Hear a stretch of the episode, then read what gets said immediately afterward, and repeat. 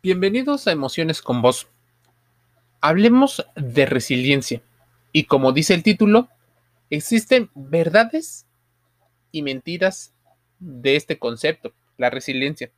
Para muchos, la resiliencia como un concepto es la capacidad que tiene el humano de sobreponerse a esos momentos críticos, difíciles, lograr adaptarse luego de experimentar una situación inusual, inesperada, estresante y en ocasiones hasta conflictiva dentro de su mente.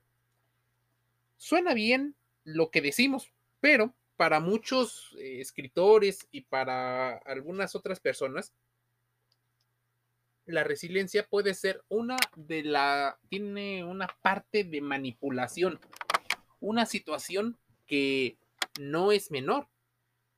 Se puede ver en muchas ocasiones. Dicen algunos autores estamos rodeados de manipuladores peligrosos que detectan las formas en las que actuamos. Son muchos lobos que se disfrazan de caperucitas para devorar un verdadero eh, trampa y una de esas es la ideología.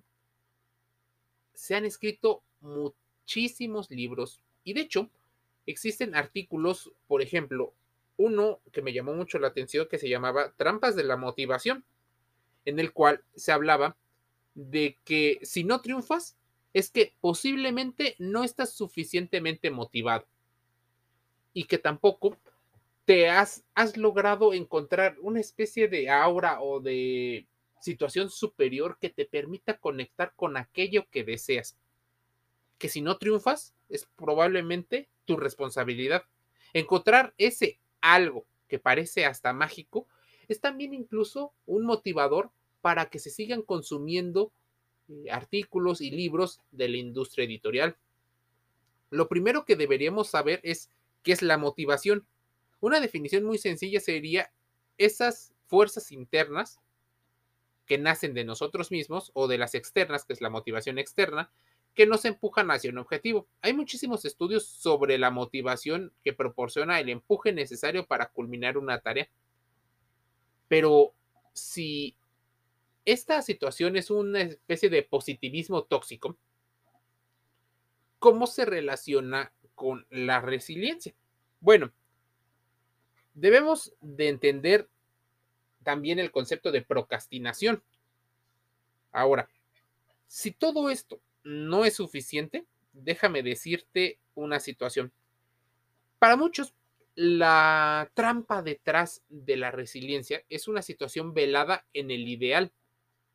Incluso que podría ser una situación que mm, como ideología ciertas culturas nos educan para estar preparados constantemente para no lograr nuestros objetivos. La obligación de la persona aparentemente resiliente es ir por ahí entendiendo nuestro entorno, yendo con una naturaleza honesta para entender y adaptarnos. Desde hace tiempo, Parte de la psicología y también algunos discursos de autoayuda coinciden en la valoración del concepto de resiliencia, incluso como un ideal exigible a todo sujeto en su modo de afrontar los problemas de la existencia. Por ejemplo, la resiliencia podría ser parte de un mecanismo psíquico interno que favorece el crecimiento y la superación personal, aún en las condiciones más adversas. Esa famosísima actitud que atrae de seguridad, esa actitud positiva, se vuelve algo muy subjetivo, incluso una situación que se vuelve hasta exigible. Muchos autores han definido que la generación Z es la menos resiliente, que es la menos adaptativa. Habitualmente se les pone una etiqueta, un prejuicio de la generación de cristal la generación más débil, que los empleadores no saben cómo encontrar los métodos antiguos o los métodos tradicionales de contratación y que han venido a cambiar absolutamente todo. Hagámonos responsables. Muchos de los adultos que hoy somos, posiblemente educamos a esos chicos de manera directa o indirecta. De un modo o otro modo, tal vez uno más riguroso, la capacidad de ese ajuste personal y social a pesar de vivir en un contexto desfavorable y de haber tenido experiencias traumáticas, es lo que se define como la personalidad resiliente.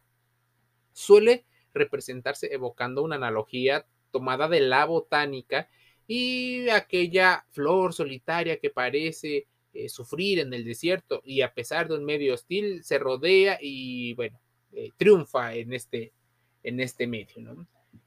La mm, situación es ¿por qué tenemos que vivir constantemente en un ambiente estresante? ¿Por qué debemos de soportar situaciones que podrían cambiar? Es como aceptar una situación eh, y normalizar sin haberse preguntado de manera lógica y consciente qué ocurre.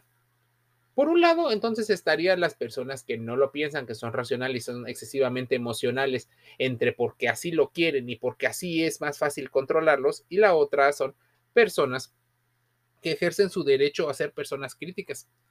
¿Qué ocurre entonces con la resiliencia? ¿Por qué podría ser una trampa?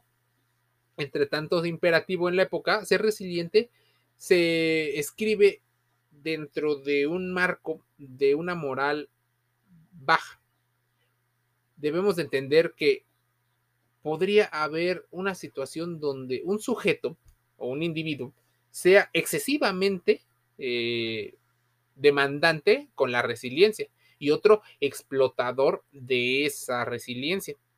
Se dice entonces que la resiliencia podría ser una situación que salve a muchas personas, pero nunca nos hablan de cómo podrían atraparnos en un ideal donde tenemos que estarnos adaptando constantemente a situaciones que hasta nosotros no creamos. Ahora bien, ¿acaso no es un exceso demandar a un sujeto resiliencia cuando él mismo sabe o no sabe aún cómo se enfrenta? ¿Cómo se hace?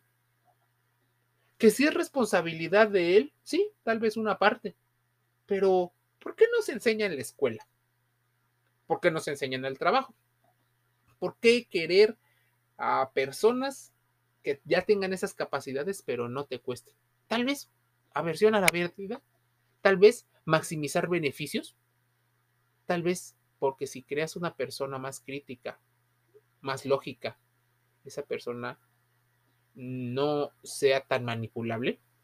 Probablemente estamos teniendo un discurso de doble moral, porque por un lado queremos una persona cercana a nosotros que sea resiliente, adaptativo, y por otro lado a nosotros, si por nosotros fuera, no nos gustaría cambiar, y de hecho nos gustaría estar en la cima de la estructura jerárquica de poder.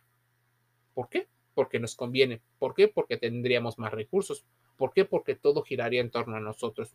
Una capacidad ligeramente egoísta. La capacidad humana de asumir con flexibilidad situaciones límite y sobreponerse a ellas es algo complicado, mientras que la aceptación se refiere a propiedades mecánicas de los materiales y de las personas, no existe ninguna excepción relacionada con el medio ambiente pese a que es un concepto muy utilizado. Si bien es relativamente fácil la traslación de ideas básicas de resiliencia a ecosistemas, entendida como la capacidad de recuperarse y resistir a situaciones, debemos de entender una situación. Parece que hay un uso ideológico nada inocente de la capacidad de resiliencia de las personas y del medio natural para prolongar la vida bajo tensiones y contradicciones inherentes a intereses inconscientes y muchas veces conscientes de la economía. La gente que tiene el capital y que tiene estos recursos no quiere eh, distribuirlos.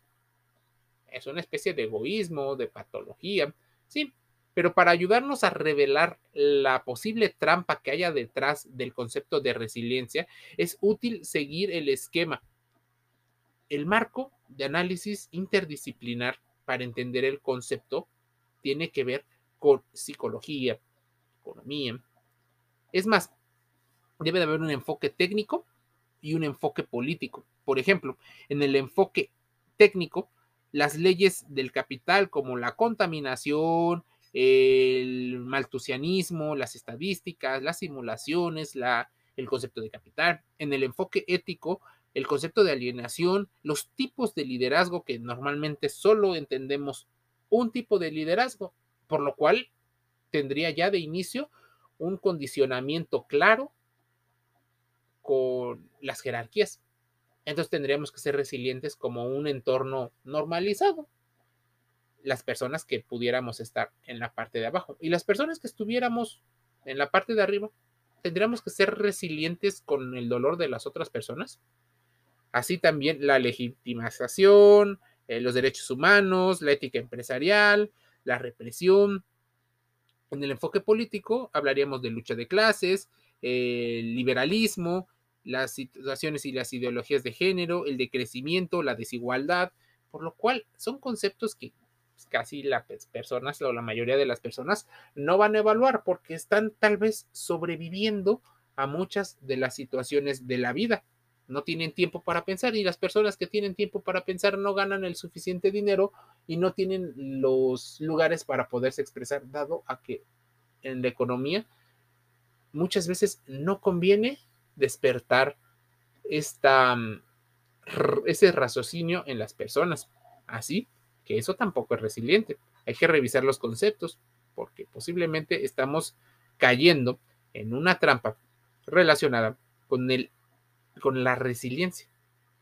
Adaptarse es una situación humana, pero tienen un, un ala biológica y una situación social, cultural, aprendida. ¿Qué estamos aprendiendo? ¿A qué nos estamos adaptando a ser resilientes? ¿Qué estamos aceptando? ¿Cómo esto modifica nuestra forma de pensar? Bueno, la ideología hace que te puedas llegar a, por ejemplo, sentir eh, adecuado en un ambiente o no, que puedas sentir que estás haciendo las cosas de manera correcta.